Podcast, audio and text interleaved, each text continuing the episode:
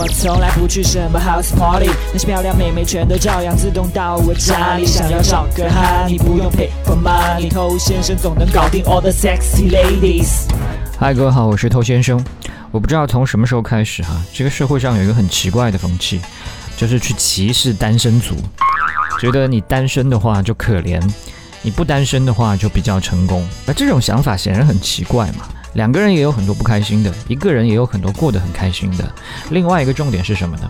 单身它本身就分两种情况，一种呢是他明明想找对象，但是一直找不到的单身。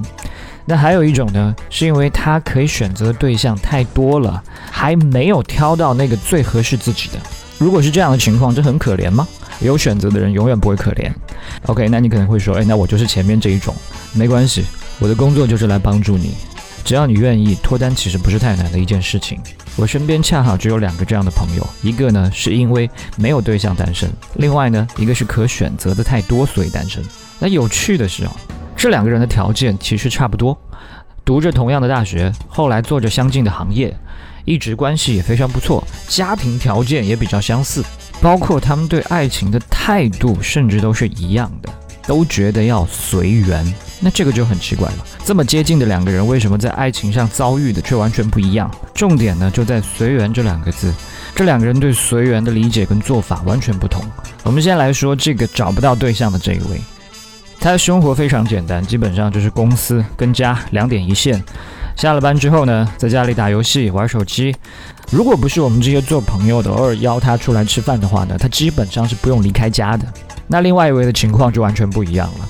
他喜欢和我们朋友聚一聚，也会去参加一些不同的活动，也会去健身，也会去参加公益、参加讲座。虽然两个人都讲着说要随缘，但一位朋友呢是几乎从来就没有走过桃花运，给他介绍女生呢也完全激起不了任何的火花。那另外一位呢也是随缘。但是有很多女生喜欢跟他待在一起，他甚至还要向女生来发好人卡。所以第一位这个单身的朋友，我叫他单身哥。那这个单身哥，他是把缘分、把随缘当做一个借口。他说我没有对象，是因为我没有缘分，因为缘分没到，所以我也没有办法。那这些想法，就说起来说，感觉还蛮合理的啊，很容易可以让自己心安理得。只要是我没搞定，只要是这个感情不顺，那都是缘分的错，而不是我的错。久而久之呢，这个心态反而会让你变得更加不愿意去面对，不愿意去改变，什么都不愿意尝试。缘分它再神奇，也不可能去光顾一个连门都不太出的人吧？总不可能会有妹子跑到你家来按门铃说：“哎，我想跟你认识吧？”你不去主动找缘分，缘分也很难会找到你。那另外这位桃花不断的朋友，桃花哥，那他是怎么随缘的呢？嗨，你多久没有恋爱了？加入偷先生内部进化课程，学习更多干货。那说回桃花哥，他的生活方式里面本身就会去接触更多的新乐趣、新朋友，这些行为本身就在制造缘分。那他增加了遇到妹子的机会，当妹子出现之后呢，他又用随缘的心态去跟女生互动。那这意味着什么？意味着他不会有太多的需求感。他日常积累的很多的生活啊、故事啊，都可以让他变得更加容易吸引人。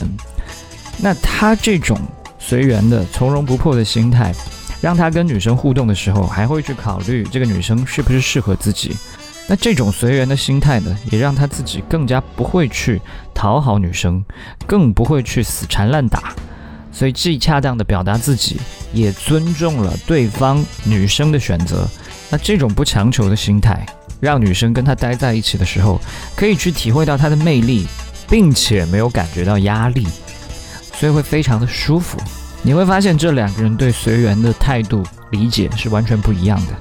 不过比较开心的是，那单身哥在我们长时间的教育之下，现在呢已经改变了他的人生轨迹，已经交到了自己的女朋友了。我也希望你可以去改变一下你对随缘的态度。